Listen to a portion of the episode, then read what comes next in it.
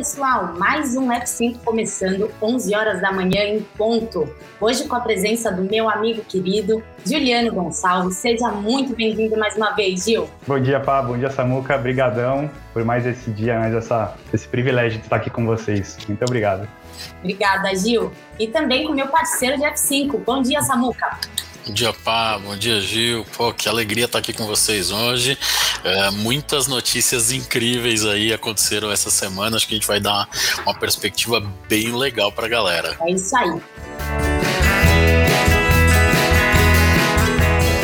Bom, mas antes da gente começar a falar de notícia, vamos falar um pouquinho sobre dois assuntos importantes, gente. O primeiro, esse BR Elevator, que eu já comentei com vocês diversas vezes, para você que é pequeno, médio, grande, o E-Commerce Brasil abriu uma grande oportunidade para vocês é, se mostrarem pelo Instagram do E-Commerce. Então é o seguinte, o Ale colocou aí para vocês no chat um formulário vocês devem preencher com todas as informações, entre elas um vídeo de 15 segundos. Esse vídeo nós vamos divulgar no nosso story e depois ele vai ficar fixo no nosso destaque. E olha, para quem postar até hoje no, no ECBR Elevator, esse vídeo vai estar no nosso evento Alto E-Commerce Show semana que vem, que eu vou até daqui a pouco falar para o Samuca dar aí uma pincelada do que vai ter. Só que, ó, gente, se, é, coloca o seu negócio para aparecer aí para os milhares de inscritos que vão estar no Auto E-Commerce Show, né, Samuca? Inclusive, queria que você falasse então um pouquinho desse evento,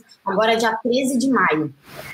Pois é, tamo, a gente está falando desse evento já tem duas semanas, Paula, e quanto mais vai se aproximando do evento, mais eu tô, eu tô achando incrível né, a movimentação que a gente tem. Categoria super importante, né? Uh, com desafios bem interessantes, com, com os dados do catálogo do produto, com a velocidade que precisa da entrega, né? É, ouvi um negócio interessante aí de, de uns amigos esses dias, né?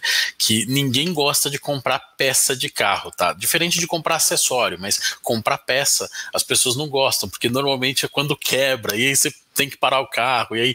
Então tem desafios bem interessantes, e por isso a gente está trazendo esse assunto aí é, para o mercado, porque está bombando né, de, de um mercado de autopeças, própria venda de carros mesmo pela internet, tanto usado quanto no financiamento agora que é feito pela internet e, e, quando a pessoa vai te entregar o carro, né, o financiamento já foi feito sem você ter ido na loja comprar o carro. Então tem coisas bem interessantes aí é, que a gente vai abordar ao longo desse evento, tá? É, já tinha dado um spoilerzinho aí semana passada, né? A gente tem mais de 40 conteúdos em um dia. Vai dar trabalho, né? A gente já tá com toda a grade liberada agora lá. Vai dar um pouquinho de trabalho para a galera escolher os melhores conteúdos aí para falar. A gente vai ter alguns cases bem, bem interessantes. Case da Mercedes-Benz, case da Ford, case da Stellantis, né? Para quem ainda não sabe, a Stellantis é o resultado da fusão entre Fiat e Peugeot Citroën, tá? Chama Stellantis agora essa empresa, esse, essa nova, esse novo nome deve estar desembarcando aí no Brasil uh, logo mais, mas a gente vai ter o case deles, o CIO deles vai trazer uma perspectiva bem interessante. Ah, então meu, vai ter muitos dados bacanas. A gente vai contar com o Facebook trazendo dados específicos desse mercado, a gente vai ter o pessoal do Google, a gente traz De Pascoal para contar um pouquinho dessa coisa de comprar produtos e serviços no e-commerce. Não é comprar só produto, tenho que comprar o pneu, mas tem que comprar também também a montagem, o balanceamento, alinhamento. Então, como é que a gente faz para agendar isso? Então, um pouco disso. A gente traz o, o Moisés lá da Jocar também para falar com a gente, traz Tanning Parts, loja do mecânico, um cara super tradicional aí. Traz o meu amigo Fabiano lá da rede Pit Stop, que tem mais de 1.400 lojas espalhadas e uma estratégia digital bem interessante para a gente conhecer. Marcelo Vieira, do nosso conselho do E-Commerce Brasil, fala com a gente também. E teremos o Mercado Livre também trazendo uma perspectiva com o ponto de vista do uh, marketplace para esse segmento, o Mercado Livre, que é um dos grandes vendedores aí de autopeças do nosso mercado. Para fechar o evento, a gente vai trazer uma super palestra do piloto Lucas de Graça. Então, até piloto a gente vai ter. Tá fantástico o evento. Não perca por nada, tá? Vou, continuo com aquela, com aquela coisa que eu falei nas, nas últimas duas semanas aí. Pessoal que tiver interesse de ir ao evento, e que, ah, Samuel, poxa, eu fui lá e eu não tenho ingresso e teria que comprar. Tá seguindo a gente aqui, tá com a gente aqui no F5, eu faço questão, tá certo, de te dar a gratuidade para você participar do evento. O Ale depois vai colocar meu e-mail, ele me manda um e-mail falando, Samuel, tava no F5 e gostaria de participar do evento Auto E-Commerce Show. Eu mando lá o cupom para você se inscrever gratuitamente. Beleza?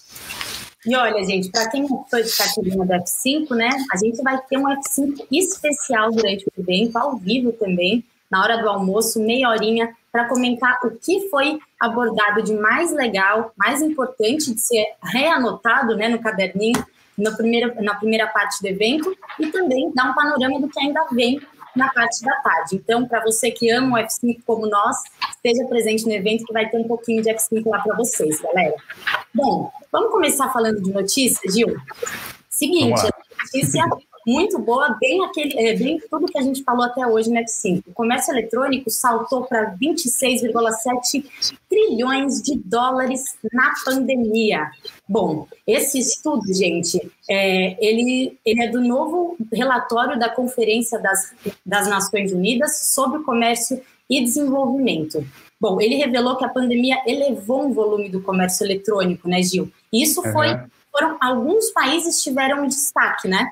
Sim, sim, teve alguns países que foram os que venderam mais nesse período aí de pandemia, que foram a China, Coreia e a Grã-Bretanha, no caso, né? Eles tiveram uma participação bem maior aí nesse, nessas vendas. E, e, é interessante dizer que o comércio físico, nesse período de pandemia, ele caiu 1% no mundo, enquanto esse comércio eletrônico, ele acabou aumentando 22%, para você ver como que o, o comércio eletrônico, ele é, ajudou as pessoas a, a, se protegerem, né, a consum, continuarem consumindo e, enfim, fazendo, é, foi, um, foi um esforço mútuo aí para que o, o, consumo não caísse e a qualidade de, de, de, de venda, de atendimento se mantesse, acho, mantivesse. Acho que foi por isso mesmo que teve todo esse aumento, porque os países, mesmo os emergentes, trabalharam forte para para equilibrar, né, esse, para estruturar esse, esse, o comércio eletrônico de cada país, né?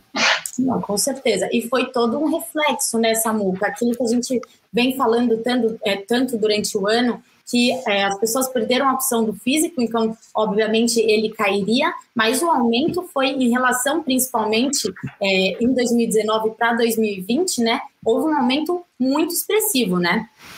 Pois é, é, é que é, quando a gente fala 26,7 trilhões de dólares, é até meio maluco da gente imaginar. Fiquei pensando aqui, dá para empilhar esse dinheiro?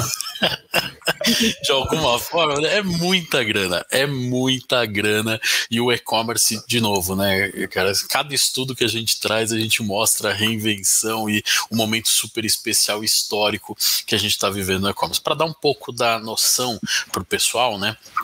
É, quando a gente fala de, de desse valor, 27,6 trilhões, isso é equivalente à metade do produto interno bruto que foi gerado nos Estados Unidos ano passado, é metade de tudo que todo o dinheiro, de todo o produto interno bruto gerado nos Estados Unidos. Quando a gente traz isso para a realidade do Brasil, tá? Brasil ano passado, o PIB foi de 7,4 trilhões de reais, tá? Então quando a gente faz a conta, uh, a gente está falando, né, o trazendo os 26,7 para reais, a gente está falando de 146 trilhões. Portanto, 20 vezes o PIB do Brasil. é esse o dinheiro que o e-commerce representa uh, no mundo inteiro, de acordo com, com esse estudo aí da Conferência das Nações Unidas sobre o Comércio e Desenvolvimento. Cara, é muita grana, é muito dinheiro. É, eu fiquei impressionado com o resultado do estudo que fala sobre a Coreia do Sul. Né? A Coreia do Sul liderou o crescimento, ela passou de 20,8%, que foi em 2019, para 25,9% em 2020.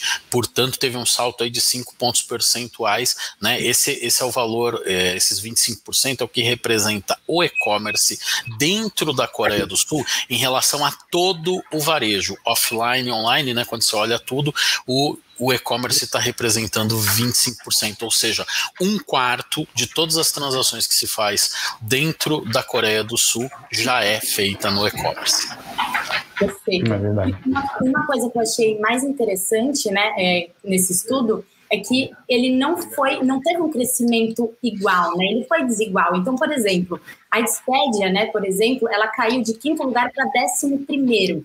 Então, em, é, de 2019 para 2020, né? A Booking Holdings também de sexto para décimo segundo e o Airbnb de décimo primeiro para décimo terceiro. Então, assim, claro, né? A gente sempre fala sobre isso. Algumas áreas tiveram realmente um crescimento muito exacerbado, até é, bens de consumo, é, aquela coisa toda que a gente sempre fala por aqui, mas também esse, é, nessas categorias mais específicas, até falando de viagem, né, como a gente até comentou no último F5, com certeza cairia, né? Foi uma coisa que é, era uma consequência, né, Gil?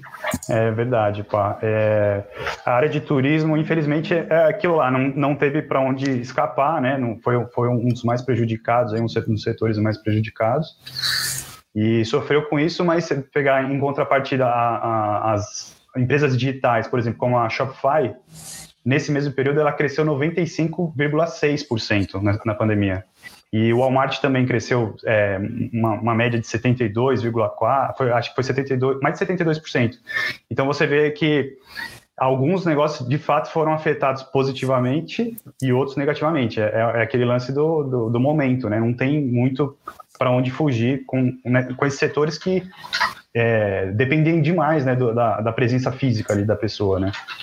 É, com certeza. E antes a gente tinha a opção, né? Ah, eu vou comprar online ou não vou comprar online. Agora você meio que não tem muita opção, né? A não ser que você é, não ligue muito de, de, ficar com corona, você vai no shopping. Mas quem liga mesmo vai, vai, não vai ter muita opção de fazer outro tipo de compra, né, Samuca? Então, antes, obviamente, que esse crescimento ele, era, ele foi muito maior e hoje em dia ele, ele explodiu na parte online, né, obviamente. Pois é, é, a gente sempre fala, né? Viagens é, foi muito bem, muito, muito afetada, né? Então, é, realmente a gente viu esses números aí que, que você compartilhou, né? Uh, e aí, eu, eu acho que o quando você olha né, para o estudo, você vê que 100 das principais empresas, né, das 100 principais empresas, a gente já tem 14 delas que são de comércio eletrônico, né, quase que 15, né, 14% das empresas são empresas de comércio eletrônico. Você começa a ver a força desse do, do, do e-commerce globalmente. Mercados mais uh, atuantes, né, a gente já viu aí pessoal em Barcelona fazendo um evento experimental para 5 mil pessoas, um show, né, para 5 mil pessoas, testando todo mundo antes de ir, testando depois de 14 dias que o evento foi feito para ver o que acontecia. É, então deve acontecer sim viagens, entretenimento, eventos, deve ter uma recuperação, né, e aí se Deus quiser logo mais a gente traz dados uh, legais sobre Expedia, Booking e Airbnb, mas enquanto isso não acontece, o comportamento do consumidor mudou, então não estou viajando ou estou viajando aqui mais para perto de casa, estou indo só de carro, não estou comprando passagem aérea, né? Quando esse comportamento mudou, esse dinheiro acabou sendo destinado para outros tipos de compra. E aí foi onde o e-commerce acabou crescendo significativamente. A gente já falou de brinquedos, já falou de é, itens de entretenimento, de jogos, várias coisas que as pessoas compraram via e-commerce para ter o entretenimento dentro de casa, já que não estão conseguindo viajar.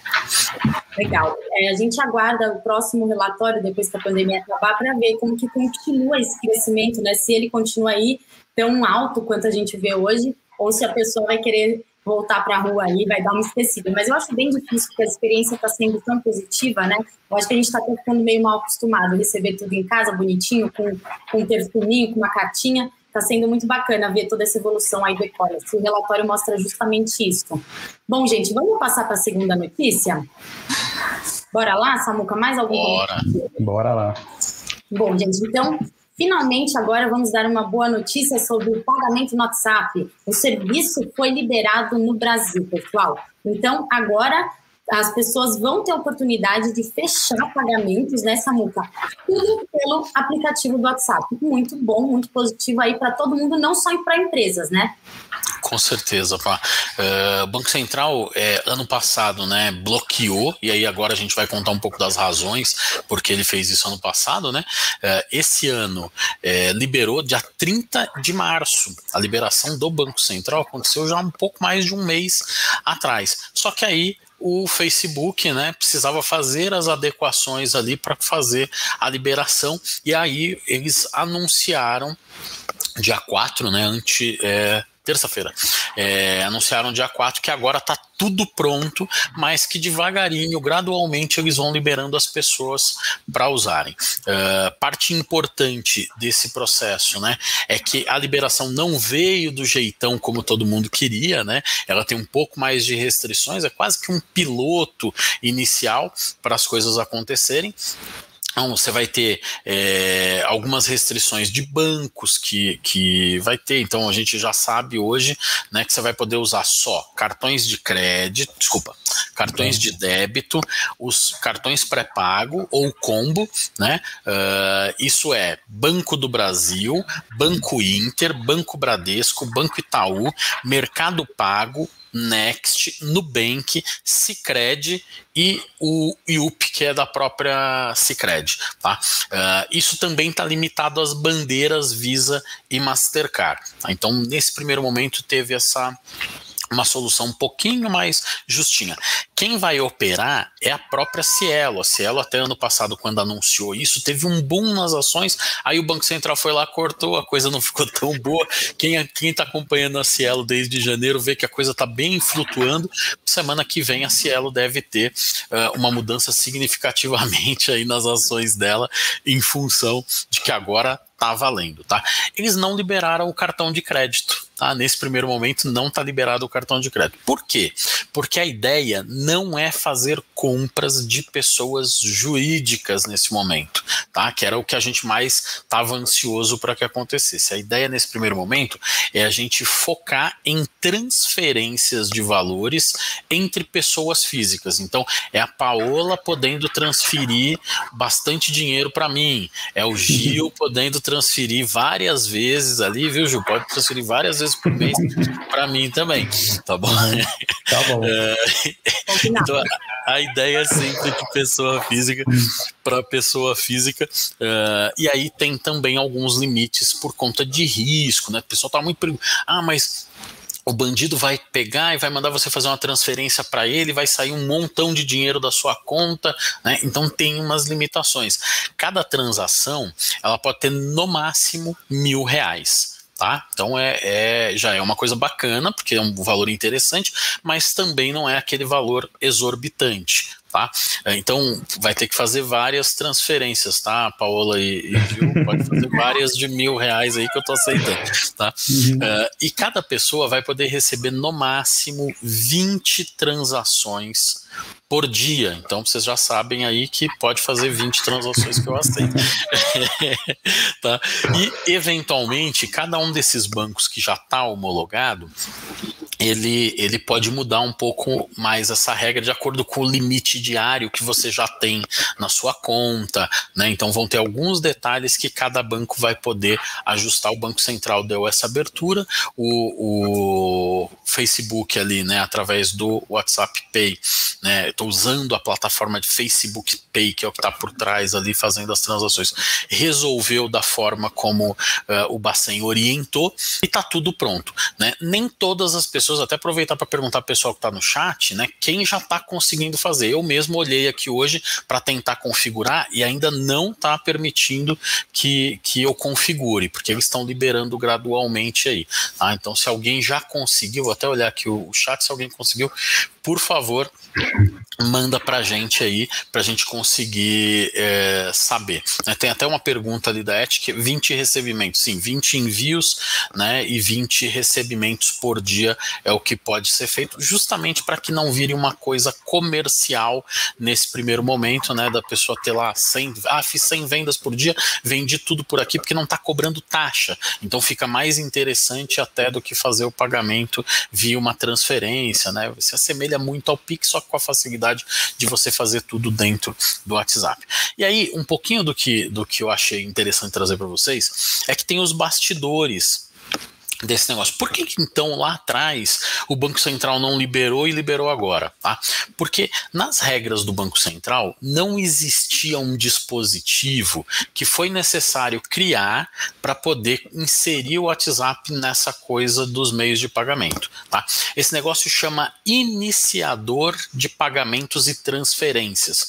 Esse, isso não estava previsto dentro das regras do Banco Central. Tá? Então o WhatsApp ele não é um banco, ele não é um meio de pagamento pagamento, ele é só um iniciador de pagamentos ou transferências. Então foi criada uma regra específica para isso, foi criado finalzinho, na última semana de novembro do ano passado, teve que passar por uma série de adequações até ficar tudo certinho, autorizado, com todo o lastro bancário que precisa ter para o Banco Central acompanhar o que está acontecendo, evitando fraudes, gerando segurança, melhorando né, a, a forma e definindo como seria Uh, iniciado esse processo. Acho que é um processo que vai crescer muito, tá? E tô muito, muito na torcida de que, sei lá, daqui dois, três meses a gente já tem autorização do Banco Central para operar isso de forma comercial. Porque se isso acontecer, aí vai ficar show de bola. E aí a gente pode dizer que vai ser um, um concorrente do Pix, Samuca? Com certeza, com certeza ele é um concorrente do Pix, né? Uh, porque o Pix, bem ou mal, né? Você tem que entrar no aplicativo, né? A maioria dos aplicativos dos bancos, ou você digita senha, ou você põe a tua digital para poder acessar o aplicativo do banco, né? Então, se alguém te mandou um Pix no WhatsApp, né? Oh, o meu Pix aí é o meu número de telefone, né? Aí você tem que copiar aquele dado, abrir o aplicativo, levar para dentro do aplicativo, inserir isso lá, passa normalmente por duas ou três etapas dentro do aplicativo do banco para você concluir a transferência. Então, pela facilidade, pela simplicidade que vai ter de você conseguir fazer isso dentro do WhatsApp, é, eu acho que eles vão competir sim de forma é, bem assídua, né? E, e aí eu acho que é muito do comportamento. Vai ter gente que vai preferir o Pix porque ele acha que por estar dentro do ambiente do aplicativo do banco, aquilo é mais seguro, tá? Embora o Banco Central garanta garanta que mesmo você fazendo direto no aplicativo do WhatsApp, a segurança seja semelhante à do banco. Tá? O que, que eu acho que vai acontecer para a gente poder popularizar isso e rapidamente isso deve acontecer nos próximos 60 dias? Mais bancos entrarem. A gente tem uma limitação muito pequena hoje, né, do número de bancos que estão permitindo. Imagina que eu teria que ter uma conta ou no Banco do Brasil, ou no Banco Inter, ou no Bradesco, ou no Itaú, ou no Mercado Pago, ou Next, ou no Bank, ou Sicredi para conseguir fazer essa transação. E a gente está falando de mais ou menos 600 200 bancos e instituições financeiras no Brasil que têm interesse uh, em fazer esse tipo de transação. Tá? O legal é que agora está autorizado, o mecanismo está pronto, a gente vai fazer esse piloto os primeiros passos e torcendo para dentro de pouquíssimo tempo a gente ter a condição de ter o cartão de crédito lá dentro do, do do WhatsApp, né? Uh, e poder pagar pessoas jurídicas também, porque aí o e-commerce dá um, mais um passo interessante né, na facilitação das transações comerciais. Não, sem dúvida. E até que eu achei interessante, numa parte dessa matéria, ela fala que vai ser tão simples quanto enviar uma foto pelo, pelo WhatsApp mesmo. Então, é aqueles dois cliquezinhos ali que você já resolve um baita de um trabalhão que você poderia ter se estivesse em outra plataforma. E tem uma pergunta, tem uma pergunta bem interessante no, no, no Instagram Uh, que, que é o pessoal perguntando assim: é, qual que é a taxa? Não tem taxa, tá? Agora no início tem um acordo do Banco Central e do Facebook para que não haja taxas, pelo menos agora na introdução, tá? Então isso, isso é um outro fator, assim como o Pix, né? É, que vai ajudar muita gente a fazer transferência por aqui em vez de fazer o DOC, a TED que, que o banco acaba te cobrando. E tem outro comentário aqui que, do Renato, é, em um banco que que você tem como puxar um extrato e verificar. Será que pelo WhatsApp vai ter esse serviço também?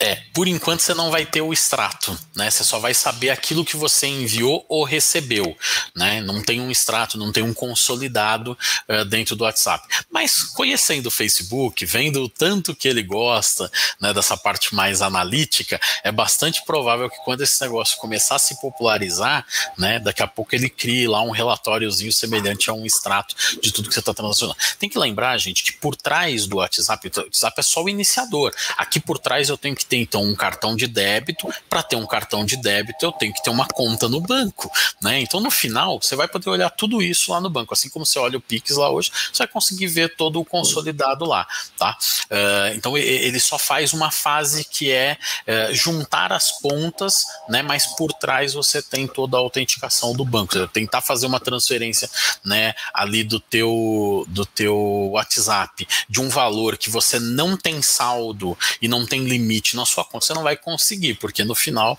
aqui atrás você continua tendo banco. Isso é importante para os bancos, principalmente para os bancos tradicionais que não têm se reinventado tanto, né? Quando você compara o que o Mercado Pago está fazendo, o que o Nubank está fazendo, a velocidade com, ele, com a qual eles fazem as coisas, né? E você olha a velocidade que o Bradesco e o Itaú fazem, você percebe que tem uma distância muito grande. Então, para esses bancos mais tradicionais, Banco Brasil, é, Itaú, Bradesco, Santander, outros bancos, Caixa Econômica, vai ser muito importante ter essa transação uh, funcionando, porque, de certa forma, ele vai vender como uma solução do banco para o seu cliente, embora quem esteja encapsulando e fazendo todo o trabalho seja uh, o próprio Facebook através da ferramenta do WhatsApp. Eu acho que seria muito legal se, por exemplo, o WhatsApp entrasse para a pessoa é, jurídica, né? É, aliás, para CNPJ e não cobrasse a taxa que talvez o, o Pix já cobre, né? Aí ia ser um é. concorrente até meio desleal, né? Porque o Pix ia meio que ser deixado de lado nesse caso, né, Gil? É verdade, é apesar de ser bem baixinha a taxa do Pix, uhum. é, eu acho que seria, seria uma briga boa aí, porque tem empresas que, que fazem é uma taxa baixa, mas se você pegar uma empresa gigante que movimenta muito, muito pedido, essa taxinha acaba é, somando ali no final, sai um dinheirinho ali, né, para a empresa. Sim. É, no fim das contas. Aí. Mas... O que deve acontecer no longo prazo, né, conhecendo naturalmente o Brasil, né, todo mundo ganha numa transação desse tipo, né, então, uh, naturalmente o banco daqui a pouco vai cobrar um, uma parcelinha disso, o intermediador aqui, né, a Cielo vai cobrar uma, um pedacinho desse negócio, pelo, pelo fato dela ser o gateway ali, né, o intermediário dessa transação, e e o Facebook vai cobrar um pouquinho também para o silenciador. Agora, vai cobrar de quem? Essa é talvez a grande questão que não está resolvida, porque pode ser que o Facebook decida cobrar da Cielo, entendeu? Uhum. Em vez de cobrar do consumidor, tá? Então uhum. existe essa, essa propensão no Facebook, né? É, tem, tem, uma frase muito legal que eu, às vezes, eu, quando eu penso em Facebook, em rede social, em coisas gratuitas, eu, eu sempre gosto de citar, né? Que assim, se você não está pagando pelo produto, significa que você, você é, o, é produto, o produto, Tá bom? Então, é, é, na prática, se você não está pagando pelo Facebook, você não está pagando por essa transação no WhatsApp, você é o produto ali. Então, na verdade, você está sendo vendido para alguém. Então, o WhatsApp, o Facebook pode ser que esteja vendendo uh, algum, alguma facilidade para a Cielo, né? E a Cielo esteja pagando por essa transação. Eu acho que é o que deve acontecer mais naturalmente, uh, pelo jeito como eles estão acostumados a fazer as coisas. Perfeito. Até tem uma, um comentário aqui do Dair, né, que é, o Mercado Livre não fará nada similar, até, vai, vai ter público para isso. É, então, na verdade, eu acho que a tendência é que isso comece a acontecer mais naturalmente. Claro que tem toda a aprovação do Banco Central, não é simplesmente você criar uma forma de pagamento, sair querendo ser concorrente aí do, do Pix, enfim. Mas acho que a tendência pode até ser essa, né, Samuca, de ver que dá certo. Na verdade, o, o, Mercado Livre ele já está nessa jogada através do Mercado Pago, que é o meio de pagamento deles. Né? Até tem uma notícia interessante que saiu esses dias aí que o Mercado Pago já representa 42% de todo o dinheiro que a holding do Mercado Livre faz. Então eles já estão dentro do jogo. A diferença é que eles estão usando o aplicativo do WhatsApp, né? Esse iniciador é o aplicativo. Vai, vai poder haver outros tipos de iniciador? Vai. Então, provavelmente, daqui a pouco você vai estar tá fazendo uma transferência de dentro da tua conta do, do Mercado Livre, fazendo uma transferência. Pode ser, porque o processo que precisava ser homologado dentro do Banco Central foi feito. E aí agora é cada empresa avaliar ali se faz sentido ter isso. Do mesmo jeito que a gente falou do Pix, né? Você vai poder ir no supermercado daqui a pouco, né? No caixa do supermercado e falar assim: me dá 20 reais aí. Aí a menina fala: como assim me dá? Não, eu quero sacar 20 reais, eu te faço um Pix aqui. O, o Banco Central está caminhando para isso. Então tem muitas facilidades nesse sentido e esse processo do iniciador de pagamentos que foi gerado nesse primeiro momento para o WhatsApp vai poder ser usado por várias outras frentes, por várias outras empresas. Legal. Aliás, eu já fiquei até feliz aí porque eu fiz umas compras no Mercado Livre e paguei em Pix. Eu adoro pagar no Pix porque para mim eu tenho muito mais controle da, da, da minha conta, né? E... Se quiser para mim, Gil. Não, obrigado. É mais para comprar uns produtos aqui da casa, mas quando eu, quando eu soube que tem várias empresas lá dentro que aceitam Pix, eu falei, putz, já, já me ganharam já. Nossa, é, pois é. É bom quando você tem, tem a grana na conta, é melhor já se livrar logo mesmo da uma conta para não ficar vendo ela há muito tempo, né? Mesmo o brasileiro gostando disso, eu sou uma brasileira inata mesmo, mas é, é, é bom já. Algumas coisas é positivo aí, já pagar na hora, se livrar. É isso mesmo. Bom, gente, vamos falar então agora de Mercado Livre, né? Que entrou no ranking dos mais influentes pela revista Time. Bom, a gente já espera isso do Mercado Livre, né, gente? A gente tem visto aí todo o crescimento deles e agora ele está entre os, as 100 empresas mais influentes do mundo, né, Gil? Bom, isso. a tendência é que esse, é, daqui a pouco ela esteja entre as cinco, de repente, porque o negócio está pegando mesmo, né? É verdade. E eu acho que isso vai ser bem rápido, porque é, vocês vão ver uns dados aqui que acho que vai, vai dar a entender mais essa percepção do Mercado Livre, como que ele vem crescendo, né? Que, segundo nessa própria notícia, falam que desde outubro o Mercado Livre conquistou um valor superior a 600, 60 bilhões de dólares. Então é por isso que ele se tornou a empresa mais uma das mais valiosas da América Latina. Então 60 bilhões de dólares desde outubro é, é um negócio incrível, assim, tipo é, é muita grana que ele encerrou, para você ter uma ideia, ele encerrou o, o, o quarto semestre de 2020 com 1,3 bilhão em receita líquida, que é um aumento de quase 100%, são 96,9% de dólares. É, é um aumento muito expressivo. É muita ah. grana. Né? É muita grana nessa muca. E a gente tem falado muito de Mercado Livre aqui, todo esse é, leque né, de serviços que eles têm aumentado, colocando tudo dentro da própria empresa. Isso faz toda a diferença, né? Tanto para o cliente que está recebendo o produto ali, de repente, no mesmo dia, quanto para a própria empresa, obviamente, né? Que está recebendo aí todos os benefícios de ter um bom serviço, né? Pois é, ano, ano, passado aconteceu um fato incrível, né? O Mercado Livre foi avaliado, né? Quando olhou para a Bolsa de Valores lá, ele foi o primeiro no ranking das empresas com maior remuneração, né, com maior valuation, maior valor de mercado. Ele superou na época a Vale, tá? A Vale, a antiga Vale do Rio Doce, que agora é Vale, né?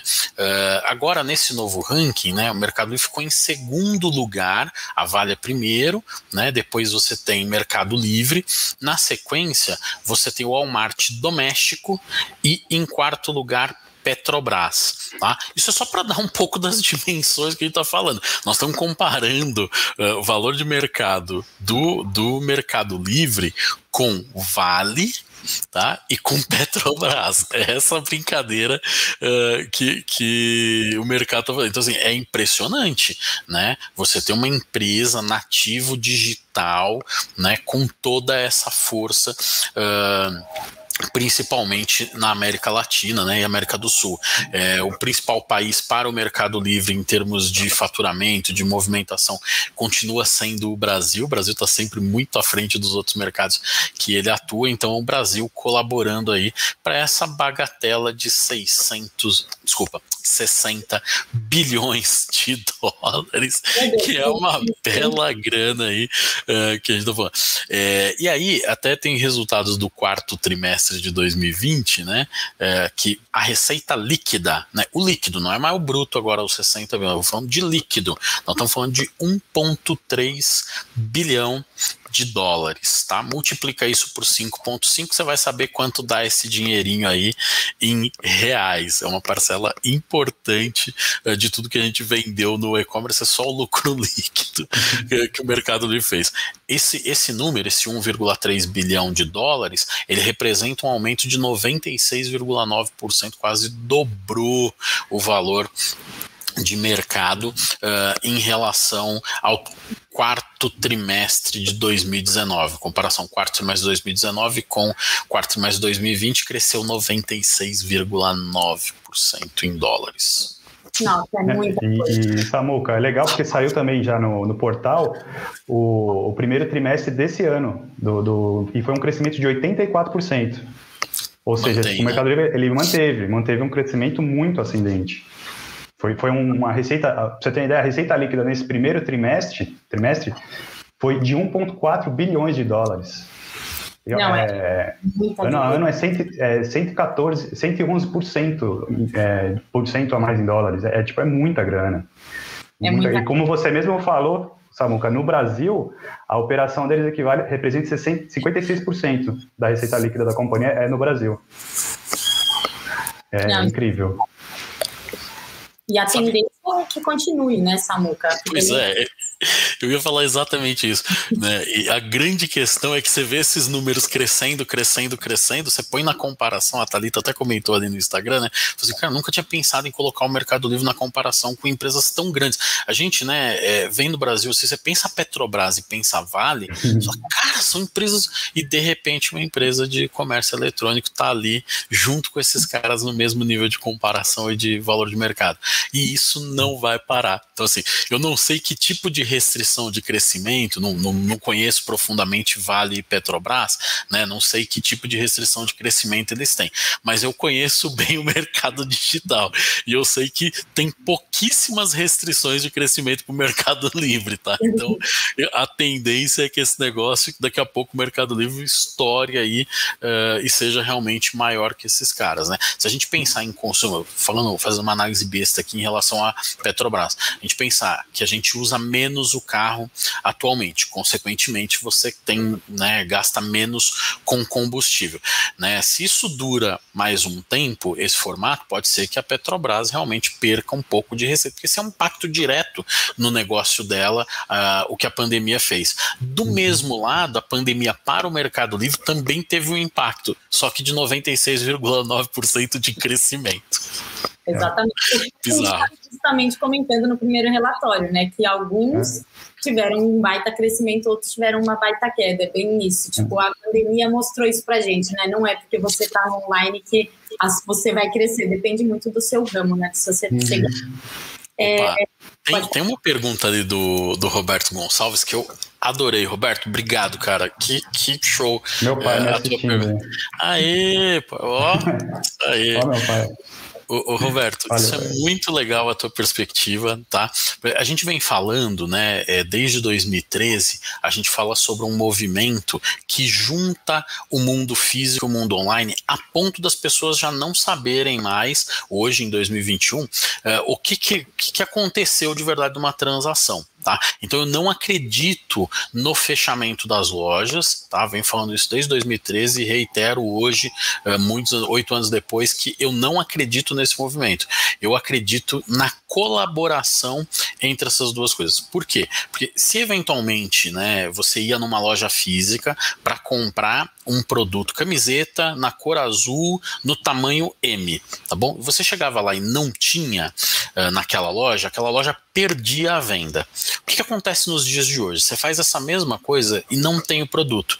A pessoa da loja, a vendedora, pega o smartphone dela e fala assim: Sou Roberto, posso mandar entregar na casa do senhor? Porque eu não tenho aqui, mas eu tenho no meu centro de distribuição, eu tenho na minha outra loja, eu tenho. E ela consegue mandar entregar o produto na sua casa e não perde a venda. É nisso que eu acredito e eu acho que cada vez mais a gente está trabalhando para isso acontecer.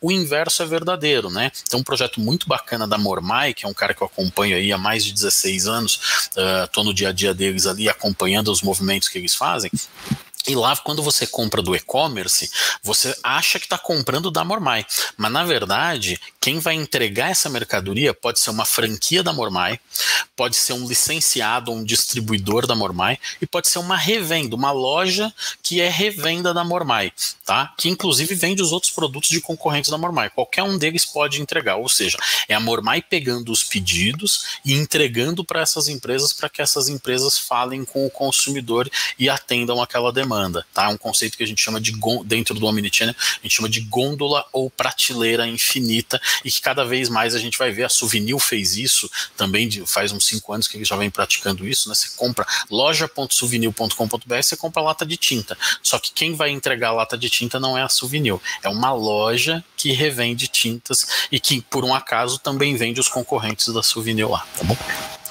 Perfeito, Samuca. Só para finalizar esse assunto, eu até estava comentando ontem que há um tempinho atrás, muito pouco tempo, viu? Acho que uns cinco anos, o Mercado Livre era tão pequeno, entre aspas, né? Mas ele ficava num lugar ali em Alphaville, perto de onde meus pais moram, que era um predinho super tranquilo, assim, que eu fui lá até uma vez fazer uma entrevista e aquilo já me deixou tipo, nossa, que lugar legal, olha como eles, a sala de reunião deles. Aí depois eu fui lá no Melicidade, gente, sério, o crescimento deles nesse tempo foi assim absurdo, né? Então a gente consegue ver tanto nas é, quando a gente recebe um produto deles em casa, quanto na estrutura que eles têm, toda a equipe. Então, muito bacana acompanhar esse crescimento aí. Mesmo sem e, eu já estou vendo esse crescimento, olha que bom. É isso, não, e é legal essa perspectiva que você falou, porque assim, realmente, a cidade é um monstro, né? E aí, quando a gente olha para o ano passado, o Mercado Livre inseriu só no Brasil 4 bilhões de reais de investimento, uma parcela interessante disso, né? Em logística, são quatro aviões, são 600 carretas, mais de 10 mil vans, centros de distribuição espalhados pelo país. E esse ano aqui, a ideia é sair desse investimento de 4 bi e ir para 10 bilhões de investimentos só no Brasil. Você imagina os números que a gente vai falar sobre o Mercado Livre no início do ano que vem, né? Nossa Senhora, gente, ansiosa já. Não sei. É até, é, é até legal dizer, porque nesse, nesse primeiro trimestre eles já venderam, para vocês terem uma ideia, 222 milhões de itens nesse primeiro trimestre. Sendo, e está falando da logística, Samuca, o que é legal, que o, o, mercado envios desses, desses 220 milhões, 208 foram enviados pelo mercado envios. Ou seja, é o investimento que eles fizeram lá da, em todo esse processo logístico, né? Eles já estão já estão fazendo Colhendo. esse dinheiro, né? É, já estão colhendo, é rápido, é, né? Já, muito tudo está muito rápido, tanto a entrega deles quanto esse, crescimento absurdo. Então tá muito bacana acompanhar ele e várias outras, né, que a gente sempre comenta por Sim. aqui, mas putz, muito legal isso. Bom, gente, bola para frente, porque ainda tem mais duas notícias para a gente falar. E essa, Samuca, explica para a gente. Ó, os países da Mercosul, eles assinaram um acordo sobre o comércio eletrônico. Então, esses, os países que compõem o Mercosul, né, eles assinaram esse documento que facilita as transações digitais e proíbe também a criação de barreiras comerciais sobre esse segmento. Segundo os ministérios da Economia e das Relações Exteriores, né, o instrumento aprofunda a integração regional e quando ele regulamenta isso tudo, é, é, um tema que cada vez é mais relevante no comércio global também, né, Samuca? É isso aí. É, é, é um pequeno passo que para a maioria das pessoas isso não quer dizer nada, mas para quem está no dia a dia do e-commerce e querendo globalizar a sua empresa, isso é um, um passo incrível. Tá? Então, o que acontecia hoje, hoje, sem esse, é, um dia antes, né, da, de ter assinado, na quarta-feira, foi assinado na quinta, então, na quarta-feira, como é que era o processo?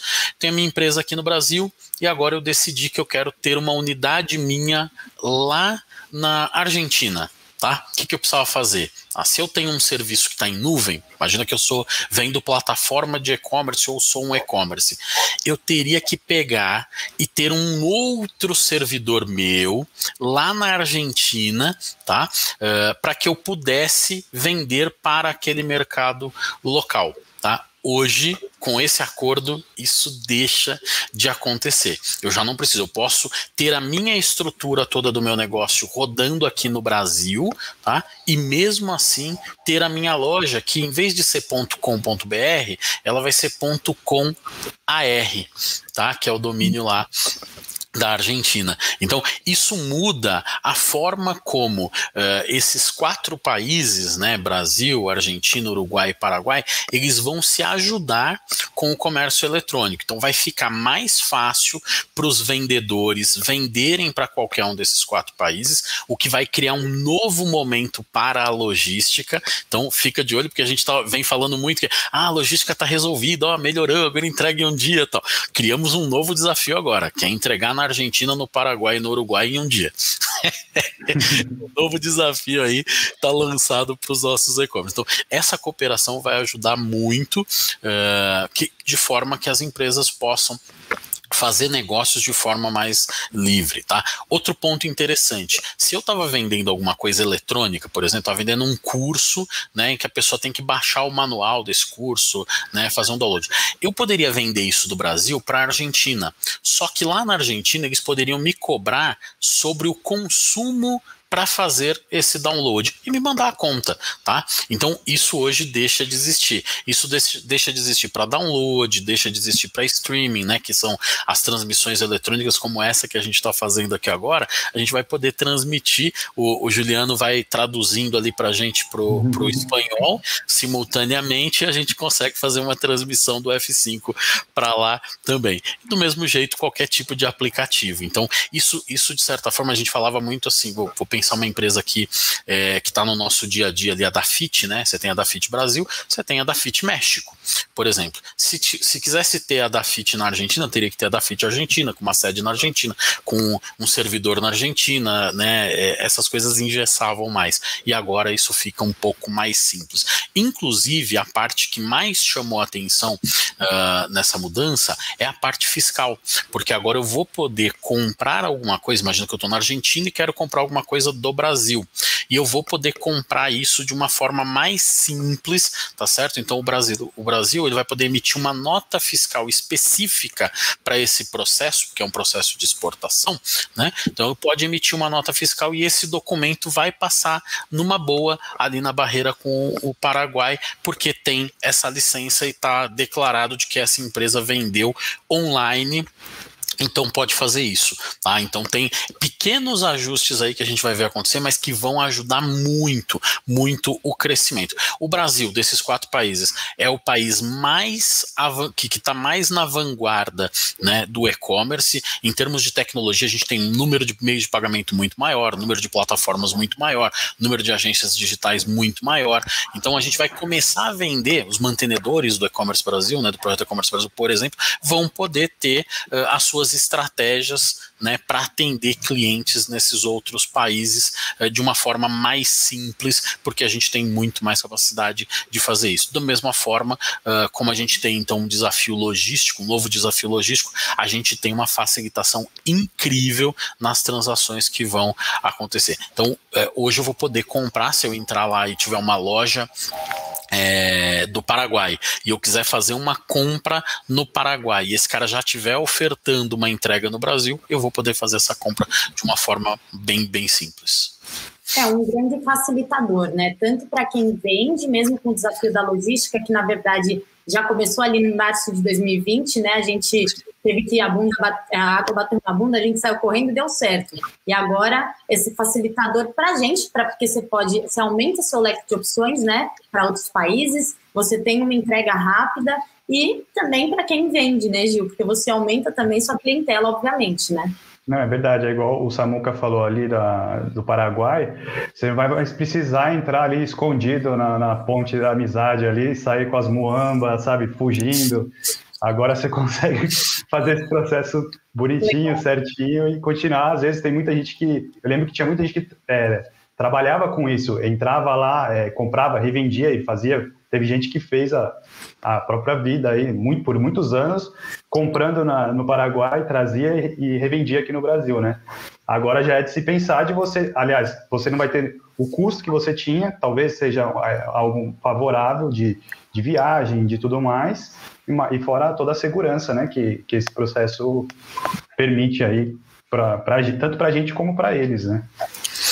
Tem, tem um ponto interessante aí, Paulo, de aproveitar o gancho do que o Ju falou, tá? Pá? Uh, mas, mas é que é muito legal, porque agora a gente vai ter uma integração, né? Uh, por exemplo, dos conceitos de proteção de dados do consumidor, ele vai ser um pouquinho melhor nivelado nos quatro países, tá? Então, isso, isso é uma ajuda fantástica. Se eu tenho uma assinatura digital aqui no Brasil, eu precisaria criar uma outra assinatura digital lá na Argentina para minha estratégia de lá. Agora eu posso usar a mesma. Então, é, isso tudo pre, pre, prevê uma facilitação muito, mas muito legal é, do ponto de vista da atuação, mas tem uma parte de segurança ali que o, que o Gil comentou, que é muito legal também, porque as coisas vão se tornar mais previsíveis, né? E principalmente a segurança jurídica tanto de quem está comprando como de quem está vendendo, aumenta, porque tinha um monte de incertezas que eram assim: eu vou comprar,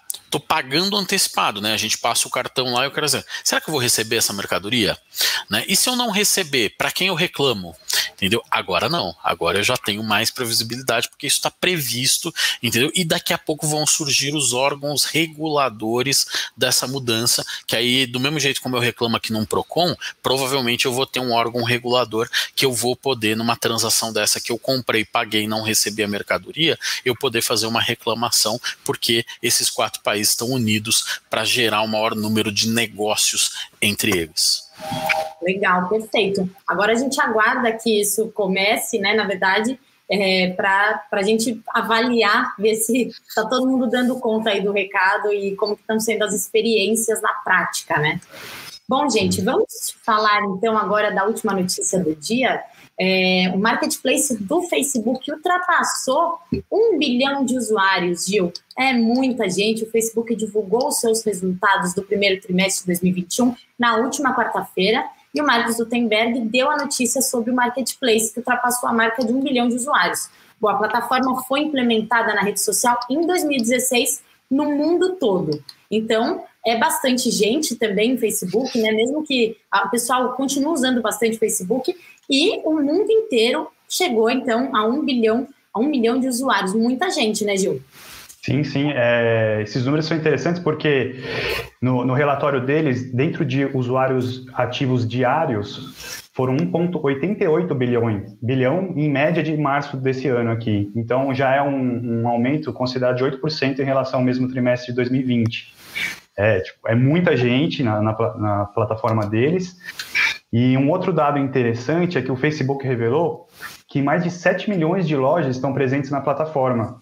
Então, dentro dessas lojas, mais de 250 milhões de usuários interagem com elas a cada mês. Ou seja, o, o Facebook ele é um, é um marketplace de muito fomento no e-commerce ali dentro e, e, cada vez mais ele, vem crescendo. Tanto que é, de usuários ativos mensais, ele fechou esse primeiro trimestre com 2,85 bilhões em 31 de março de 2021.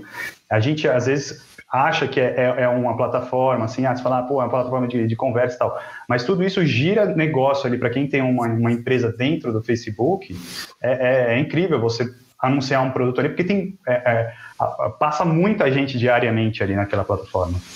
Eu acho que o Facebook mudou um pouco o foco, né, o Samuca? Na verdade, não sou nem eu que estou falando, até o Zutenberg comentou que o marketplace ele se tornou mais importante depois da pandemia. E eu acho que meio que mudou sim um pouco o foco. Antes a gente usava muito o Facebook para postar uma fotinho, para colocar uma mensagenzinha. De repente agora você usa o Facebook para comprar um berço, para comprar um tapete. Então o foco dele realmente ele virou uma chavinha, né?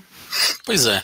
é, a, gente, a gente até aqui no Brasil, a gente olha para o Facebook já como aquela coisa, ah, ficou velho, é antigo, né? Mas quando você olha Facebook no mundo, os números são impressionantes, tá? Ele continua sendo o primeiro do ranking das 10 uh, ah, principais redes sociais do mundo. 2,7 bilhões de usuários tá?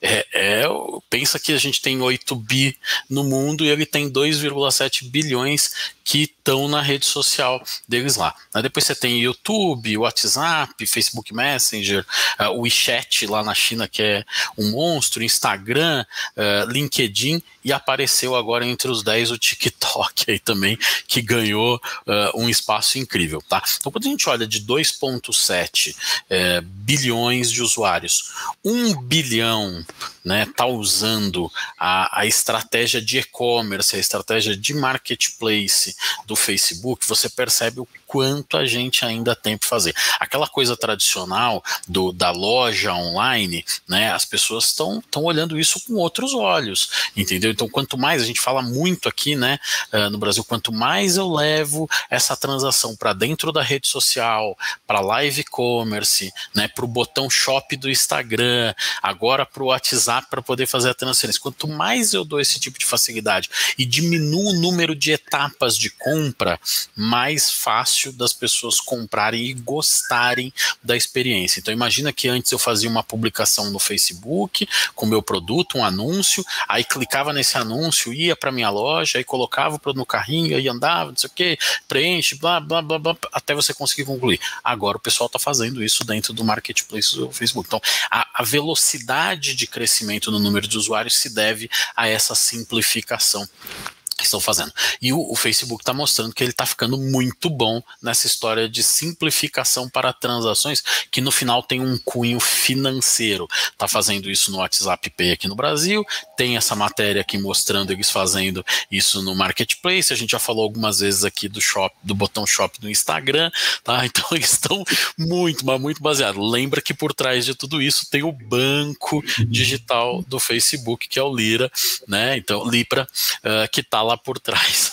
sustentando toda essa estratégia de pegar ali. Né, imagina, com um bilhão de, de usuários ali, né? A gente falou em 250 milhões de usuários que interagem com as lojas e estão comprando. Se ele começar a beliscar um, um pouquinho desse dinheiro aí, uma parcela pequenininha ali, 1% que seja, tem um volume financeiro interessante aí que eles estão uh, montando. Então, por mais que ele seja o vovozinho ali das redes sociais, ainda tem muita gente, ele continua sendo o primeiro do ranking aí, alavancando mesmo esse motor de e-commerce uh, com uma perspectiva muito, mas muito bacana aí para os próximos episódios dessa, desse cenário.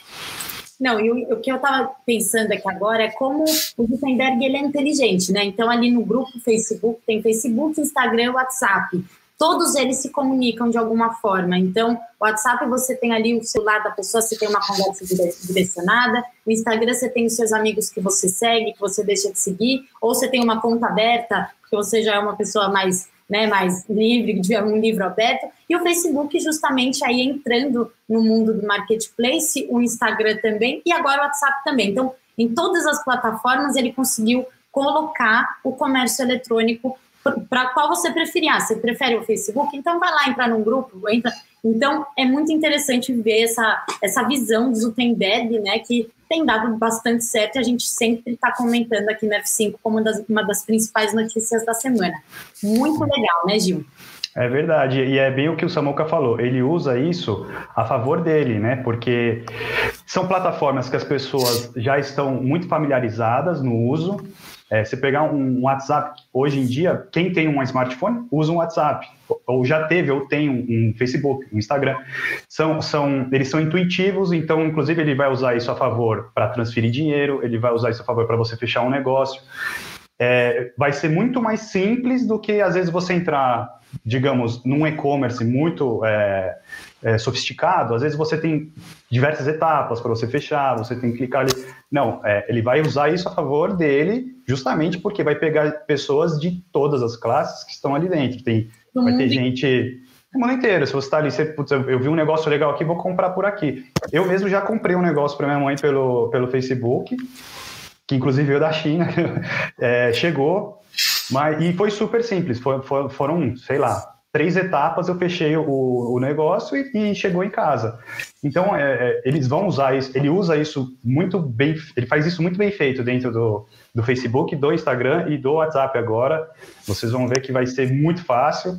Que a gente já tem, inclusive, naquela matéria do, do WhatsApp, tem vídeos já mostrando dentro da matéria como que é o procedimento. É muito, muito rápido. E o mesmo vai acontecer dentro do marketplace do Facebook, no, no Instagram. Eles não dão ponto sem nó. Não dão. Até esses dias o Renan riu de mim porque eu falei: ah, eu preciso comprar não sei o que lá, deixa eu entrar no Instagram. Ele, você vai me procurar no Instagram? Eu falei, eu vou, porque tudo que aparece para mim lá eu adoro, então eu vou escolher por é. lá Então, é, tá funcionando o Eds. para mim tá funcionando. e, então, o, o, que que, o que que é muito legal, né? Pros, principalmente os varejistas que estão acompanhando a gente agora, né? Então, tem que sair daquele modelo tradicional. Ah, não, só posso vender na minha loja física, no meu e-commerce.com.br e no marketplace tradicional tem um monte de marketplace de nicho aparecendo, tem a possibilidade do botão shop lá no Instagram, que, que a Paula tá falando aí que ela já tá clicando lá, tá preferindo ir lá do que ir no Google para fazer a pesquisa de compra, tá? Então, é, daqui a pouco vai fazer isso pelo WhatsApp, porque o catálogo tá pronto, estamos trazendo o meio de pagamento, então vai ficar ainda mais fácil da gente terminar a transação. É, eu não posso desprezar, eu, enquanto varejista, se eu, né, estando na cadeira aqui com o bonezinho de varejista, eu não posso desprezar nenhuma dessas essas possibilidades, porque todas elas têm regras bem interessantes e tem público muito importante olhando para cada uma dessas coisas. A gente falou duas semanas atrás sobre Pinterest, né, que era outra outra rede que talvez estivesse ficando mais velhinha ali, foi lá, fechou um acordo com o Shopify e agora você vai poder comprar dentro do Pinterest de uma loja que eventualmente você nem sabe é, o que é. Mas por quê? Porque essa rede ainda tem, principalmente para alguns segmentos, né, algumas categorias, ela tem uma abordagem incrível, né? Uh, então todo mundo que nasceu rede social rapidamente está fazendo a migração e o lojista precisa acompanhar isso para estar tá no máximo uh, de canais possíveis. Omni na veia, Omni Channel na veia o tempo todo aí. Nossa, total. Gente, que programa gostoso, leve. Muito obrigada, Gil, pela presença, pela energia, cada insight que você trouxe. É. Eu que agradeço vocês, foi muito legal mesmo. Olha, para fechar a sexta-feira com chave de ouro, sexta-feira fria, que acabou ficando bem gostosa aqui com vocês, né? Fazia tempo que eu não usava essa blusa aqui, ó. O ganho da Lari, ela tá até feliz, porque eu tô, tô usando hoje, não fazia tempo mesmo, viu? É, tá bem fria aqui na capital paulista mesmo. E Samuca, obrigada também, como sempre, aí, meu parceiro de F5, sempre trazendo informações de uma forma leve, didática e bem complementar. Obrigada. Gil, obrigado, obrigado, Paulo, obrigado, pessoal. Foi um prazer estar aqui com vocês. Valeu mesmo. Obrigadão, Samuca. Obrigado, Paulo. Obrigado, gente. Muito obrigado aí, viu? Sexta que vem estaremos de volta. Valeu.